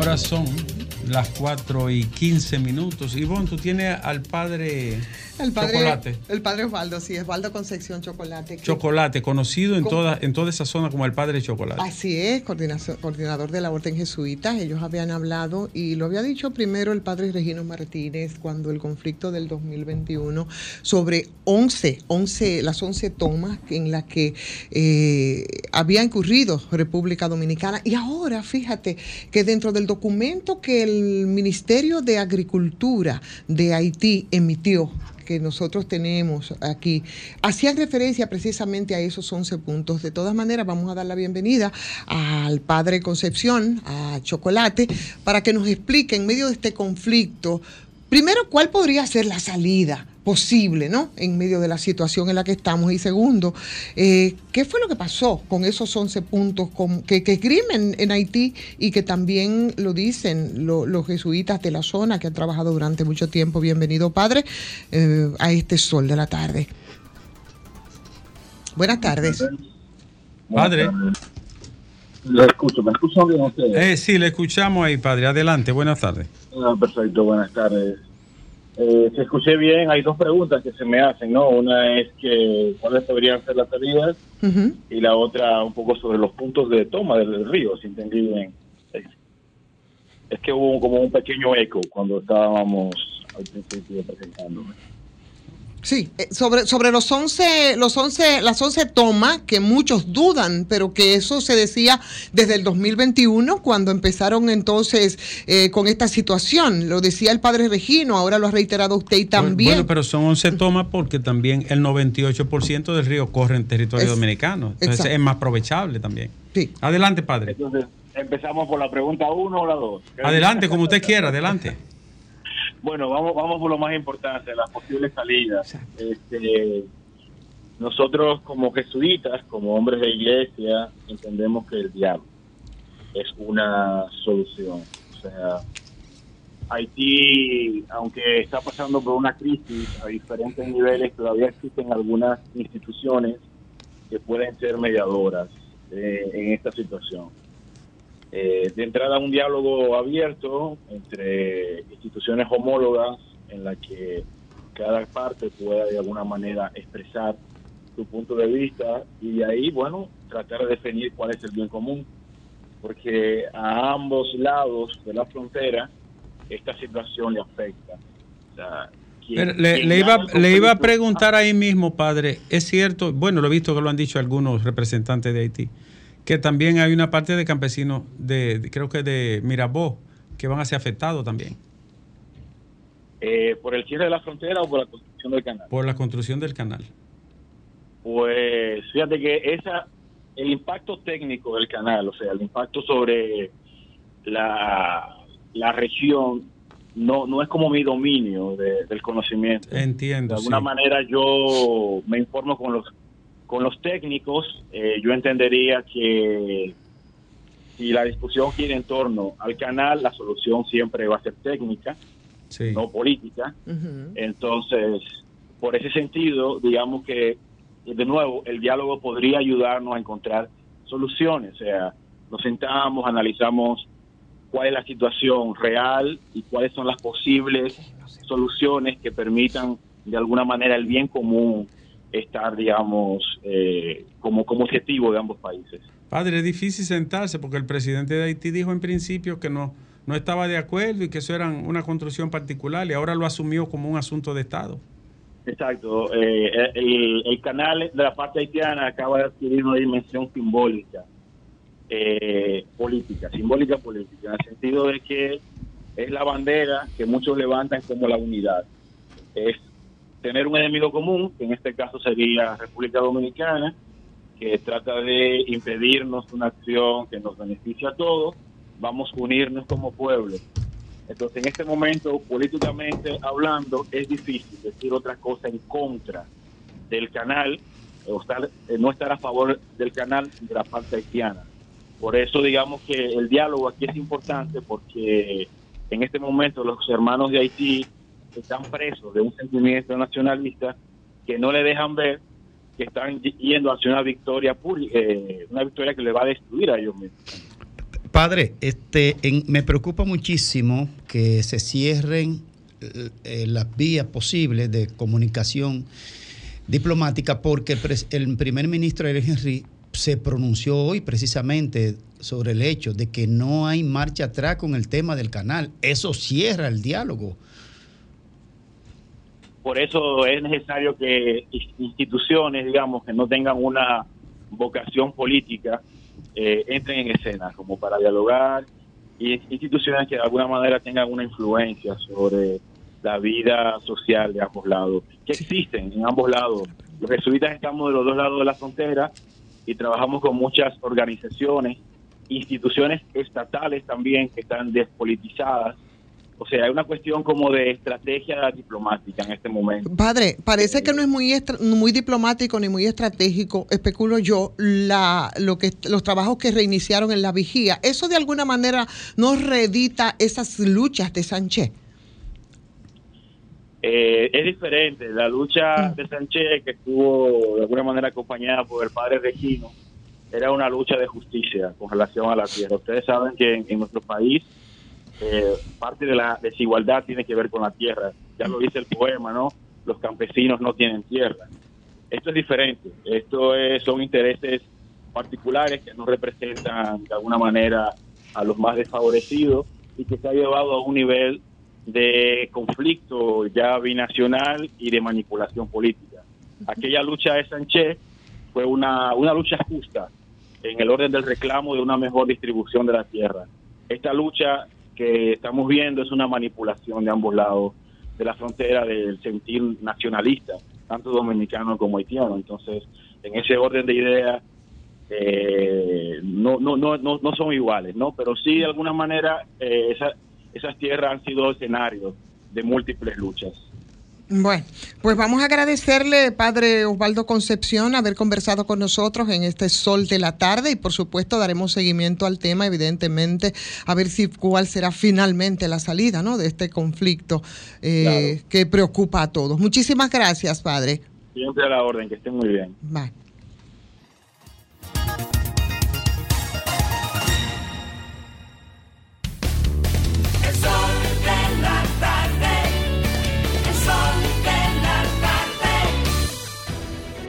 Sol 106.5, la más interactiva. Una emisora RCC Miria. El sol de la tarde. El sol de la tarde. Sol 106.5. Horas son, Alejandro, las 4.31 minutos. Aquí en todo el país, este es el sol de la tarde y es el tiempo de. mi- Domingo le llama la reina. Yo digo su alteza, Ivonne Ferrer. Virgen de la Altagracia, a mí yo me preocupo, ¿oíste? Con todos esos títulos me preocupan. Eh, Bueno, igual, la, mía es una reina, pero con deuda. ¿Qué tú crees que pasa Eh, conmigo? no. Señores, no todo es el tema haitiano y ocurren cosas en el país. ¿Cuántas veces nosotros, bueno, la seguridad social, Ricardo, eh, compañeros, que siempre ha sido un tema, yo creo que de todos, el que tenemos un poco de sensibilidad y de preocupación eh, desde hace mucho tiempo. Y en los últimos días, ¿cuántas veces nosotros nos veíamos en los diferentes medios de comunicación o a través de las redes sociales tantos y tantos casos de denuncias de gente, de personas, de familiares, que les retenían en centros de salud después de recibir servicios, incluyendo atención, eh, que no le daban el alta porque tenían deudas, o retener cadáver. ¿Cuántas veces retuvieron el cadáver porque hay una deuda que se ha acumulado? Eh, claro, eso por las carencias ¿no? de los recursos económicos, por la falta de cobertura de la seguridad social, por las debilidades de un sistema social eh, que no pueden cubrir todas las deudas acumuladas, por lo que, señores, ese accionar que vulnera y ha vulnerado por tanto, tanto tiempo los derechos, principalmente eh, la imagen, la dignidad humana y la gente con una impotencia increíble eh, no podía hacer absolutamente nada. La retención que les ha convertido en una típica privación de libertad física que eh, ha generado precisamente en esa intención de hacer efectivo el pago de dinero que se adeuda a clínicas, a centros, esas retenciones ilegales en los, por los servicios hospitalarios. Cuántas denuncias y cuántas quejas nosotros hemos visto con una impotencia eh, pasmosa a través de las redes, a través de los medios de comunicación, violando todas las leyes. No nos vamos a meter en el tema de la modificación que se necesita a la, ley de seguridad social. No nos vamos a meter a lo que pasa aquí con las ARS, no nos vamos a meter con los que son los responsables de administrar la salud. Sin embargo, yo creo que en el día de hoy nosotros tenemos una noticia y esa noticia, que es una especie de multa histórica, eh, tenemos que de- destacarla Por primera vez la CISARRIL, para que la gente sepa y entienda que tiene que hacer valer sus derechos y que echar de manos a los instrumentos jurídicos que a veces o no conocemos o no nos decidimos. Señores, sancionaron a una clínica por cobrarle un anticipo a una paciente para poder atenderlo. Y yo creo que eso tenemos que decirlo, porque eso es bastante aleccionador. ¿Eh? Nunca había pasado. No, no hay antecedentes. Ese es un precedente importante. este. Importante, así es. Y son muchas que lo hacen, Cisarril. No, todas. esa sola. Todas. Así es, son muchas, pero muchísimas que lo hacen. Entonces, yo creo, y, y demasiado, y yo creo que hoy uno de los diarios, que no todos, incluso publicaba el nombre de esa Es un clínica. cartel esa vaina. Así es, señores. Lo sancionaron, la CISARRIL sancionó con el pago de más de un millón seiscientos cuarenta y dos mil pesos al Centro Médico eh, Vista del Jardín por cobro indebido del depósito o el anticipo de afiliados eh, al sistema de seguridad social, siendo la primera vez que una prestadora de servicio de salud recibe una sanción por parte del organismo regulador. Entonces, esto tiene que servirnos como experiencia. Aquí hay tantas leyes y tantos instrumentos jurídicos que a veces o por pereza o por ignorancia o porque nos echamos antes, nos, y- nos la- rendimos antes y de que echar la el gente pleito. sepa que tiene ese recurso a su disposición. Claro que sí, que tiene ese recurso y que vale la pena. Y así como ese, muchos otros, señores, porque de verdad eso, es- esa resolución que fue leída por el propio incumbente de la CISARRIL cuando dio a conocer la noticia, eh, donde dan un plazo de 10 días hábiles para que el centro de salud proceda a realizar el pago de la multa ante la tesorería de la seguridad social. Yo creo que es un avance y yo creo que es importante, pero sobre todo que es importante que nosotros echemos el pleito en la instancia jurídica que tenemos que eh, echarlo, que ah, eh, tomemos, señores, la ley de lo que nos dota. Aquí, por ejemplo, todos nos vivimos quejando sobre el tema ¿cómo se llama? De, la, de los buros de crédito. Aquí hay, una, aquí hay un, un- recurso que se llama la Vías Data de gente que también tiene precedente. ¿eh? que no lo usamos. El habeas data definitivamente en Santiago tiene precedentes. Entonces, con el tema también de, de- de la seguridad social, con el tema del cobro, del copago, ¿eh? Del copago que te cobran de manera indiscriminada y todos esos vejámenes a los que son meti- sometidos la gente que con la impotencia apenas llegan a quejarse a través de los medios de comunicación o a través de las redes sociales, quedándose en el denuncismo. Yo creo que hay que documentar las situaciones en las que usted se ve vejado, maltratado, despojado de sus derechos, llevarlo a la instancia correspondiente, echar el pleito, porque vale la pena. Esto es un precedente y es un fallo histórico que yo pienso debe ser un agente multiplicador para los abusos de los tantos que se cometen aquí con el tema de la seguridad social.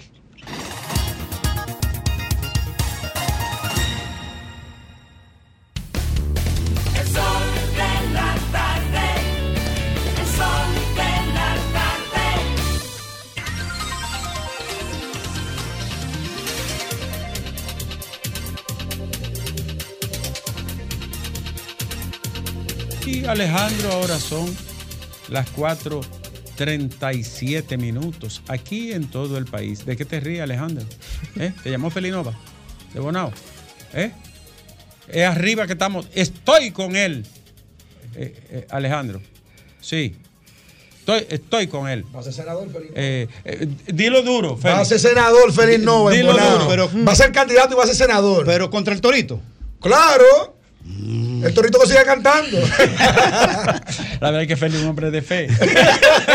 Nunca y habla- hablando de fe, eh, Uno que nunca la pierde. uno que nunca la pierde. Ni ayer no siquiera. importa que, que la plaza no esté llena, la fe se mantiene pletórica. Graimer Méndez. La verdad es imbatible y será demostrada ahora. Eh, gracias, Ricardo, a toda la audiencia de este Sol de la Tarde, Sol del País. RCC Media, la más poderosa plataforma de opinión. Gray, di que, que el, pre- el expresidente Fernández tiene una especie de fijación con dos millones. Eh, lo que pasa es que la- las elecciones son matemáticas. ¿eh? Usted tiene que tener número de partidas para poder competir en un partido de reciente formación. Eso no fascinación con ese número. es Bueno, bonito. el presidente fue hoy a la Junta Central Electoral precisamente.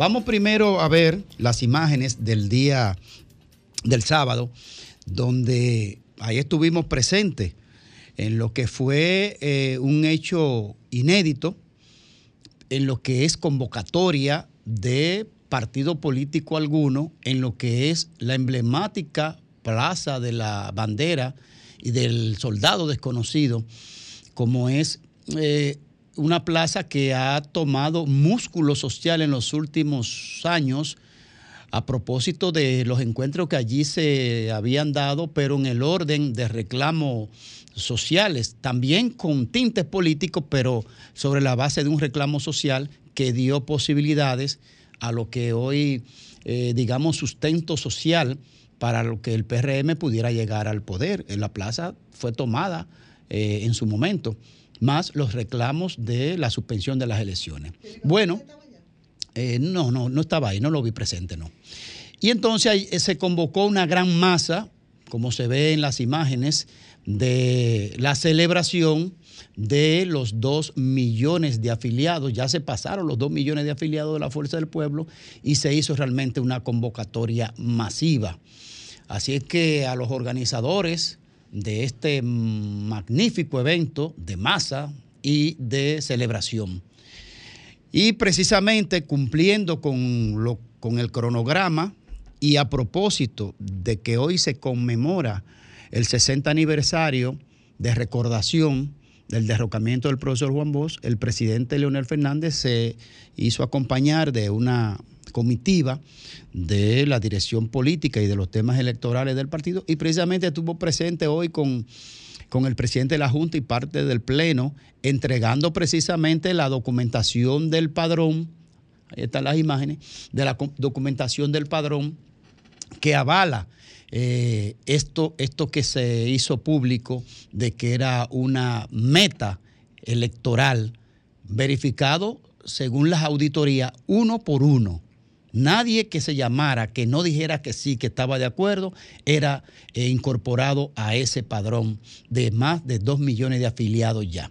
Así es que hoy estuvo presente el presidente dando esa eh, verificación, digamos, de carácter electoral, jurídico electoral. Miren,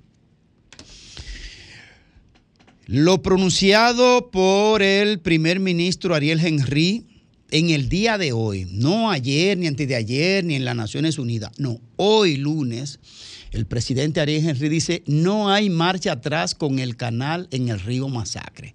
Eso es un pronunciamiento eh, delicado, eh, donde no deja márgenes de maniobrar política o diplomáticamente.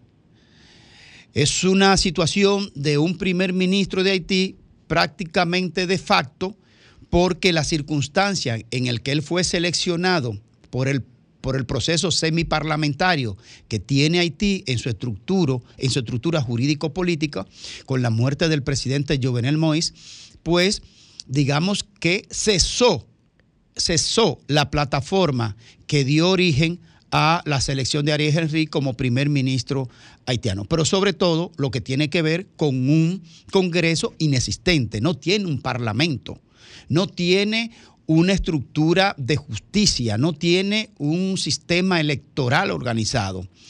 Entonces, bajo ese, bajo ese análisis, bajo ese abo- abordaje, evidentemente que la situación jurídica de Ariel Henry es una situación de facto. No hay manera, el, el primer ministro Ariel Henry tampoco dice en qué fecha posible pudiera organizarse lo que sería un proceso electoral de cara a la selección de la selección de un presidente en ese contexto, pues entonces estamos ante un vacío absoluto de poder. Ahora, ese pronunciamiento de Ariel Henry en el día de hoy deja al presidente Abinader en una situación complicada, porque el presidente Abinader en su decisión de orden ejecutiva, donde mandó a cerrar la frontera hasta tanto no se suspendiera la construcción, la continuidad de la construcción del canal y a la vez suspensión de la emisión de visado de a ciudadanos haitianos, evidentemente que con el pronunciamiento de hoy, el presidente Abinader la tiene muy difícil por el significado en materia económica de lo que es mantener cerrada la frontera y en materia de lo que es la relación diplomática en la negación de visado. Es una situación que ese pronunciamiento complica más la situación, Alejandro.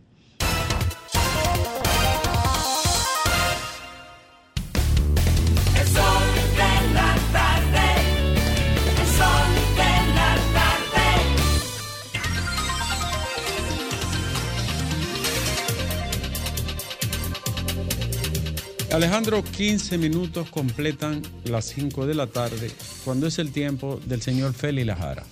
Muchísimas gracias, Ricardo. Distinto como te presenta Domingo, que es como, como, como con pique que te presenta. ¿eh? ¿Eh? Él le pone un sazoncito Y yo siempre, agradable, ¿eh? agradable aquí siempre contigo. Ah, sin, muchas- sin embargo, a Domingo que tú le haces coro. ¿Eh? ¿Eh, Lea? La vida es, ¿quién diría? ¿Quién diría? Es así. Bueno, muchísimas gracias, Ricardo.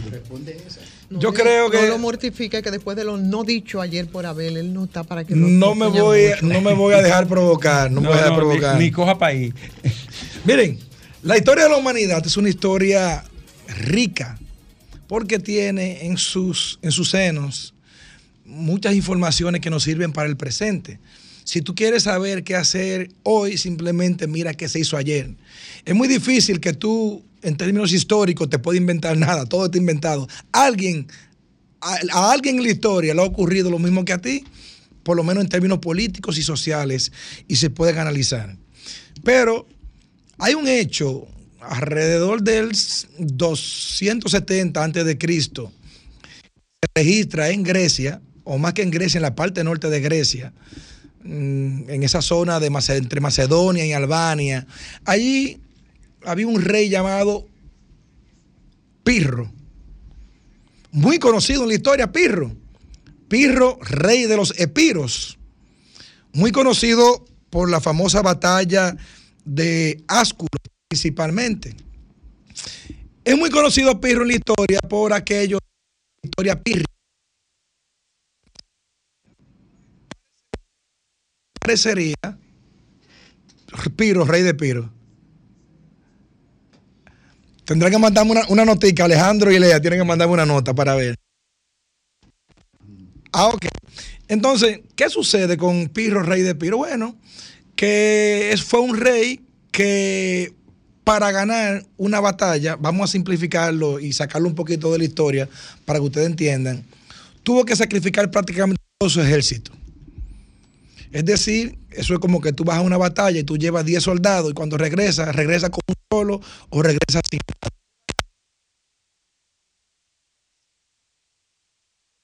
Eh, es tan dificultoso todo este tema con, con Pino.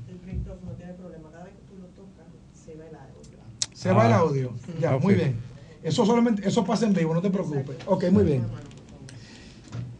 Pero si traemos a la realidad lo que está ocurriendo hoy en la República Dominicana, podría asemejarse también al mismo tiempo con otro periodo de la historia dominicana llamada la España Boba, que fue un periodo como que un periodo muerto, que no teníamos ningún tipo de información para un lado o para, o para otro, que es lo que prácticamente hoy está ocurriendo con todo esto que ocurre con Haití y República Dominicana. Un breve cambio.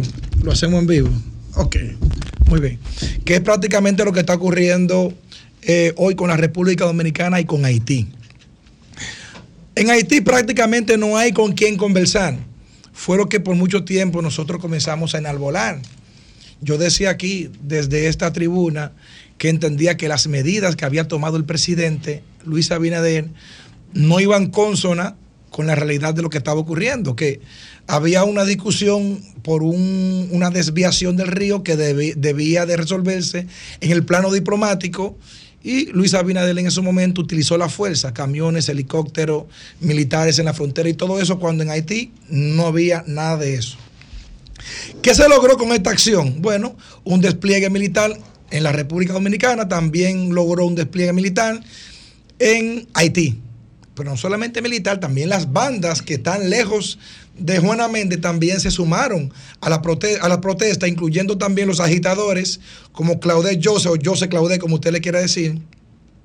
Y hoy prácticamente estamos en un limbo jurídico respecto a lo que está ocurriendo con la República Dominicana y con Haití. Al nosotros usar una fuerza desproporcional en un en un momento dado, cerramos la frontera. Eh, pero no una, no, no, no la de Jabón donde hay problemas. Las cuatro fronteras las cerramos por completo.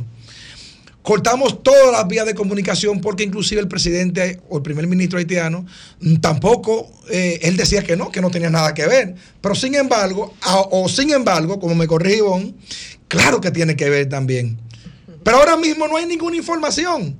Pero en lo que no hay ninguna información, estamos perdiendo diario 175 millones de pesos. Dos semanas, 44 millones de dólares. Por 55, 2.400 millones de pesos. Y si en Haití no hay con quién hablar, porque una gente dice un día una cosa, o el presidente dice un día una cosa y otro día, otro día dice otra, ¿con quién vamos a conversar ahora? Pero como las medidas de nosotros fueron desproporcional, ahora mismo no hay nada que hacer porque no hay con quién conversar. Vamos ahora a conversar luego, que utilizamos la fuerza. Pero mientras más días dure la frontera cerrada, señores, no es Haití que pierde. Haití es un país colapsado. Quienes perdemos somos nosotros los dominicanos. Como un amigo que tengo que, que produce berenjena y tiene 44 mil berenjenas guardadas en su casa, que no tiene quien vendérsela. ¿Qué vamos a hacer nosotros? ¿Cómo vamos a ir en auxilio de los dominicanos que viven de la frontera, que son cinco, cuatro provincias fronterizas que tenemos y que se están muriendo del hambre hoy? Las medidas que se tomaron en principio para poder levantar el sentimiento nacionalista, buscando ganarse unos votos y se lo ganó. Hay que reconocer lo que se lo ganó. Pero de aquel lado de Haití también se provocó lo propio. Y hoy tenemos prácticamente entonces un conflicto sin solución porque no hay con quién conversar. Hay una España boba. Estamos amarrados entre las patas del caballo. Y en el día de hoy nosotros podríamos decir, igual que Pirro de Piro, que podríamos tener una victoria. Pero aún así sería una victoria pírrica.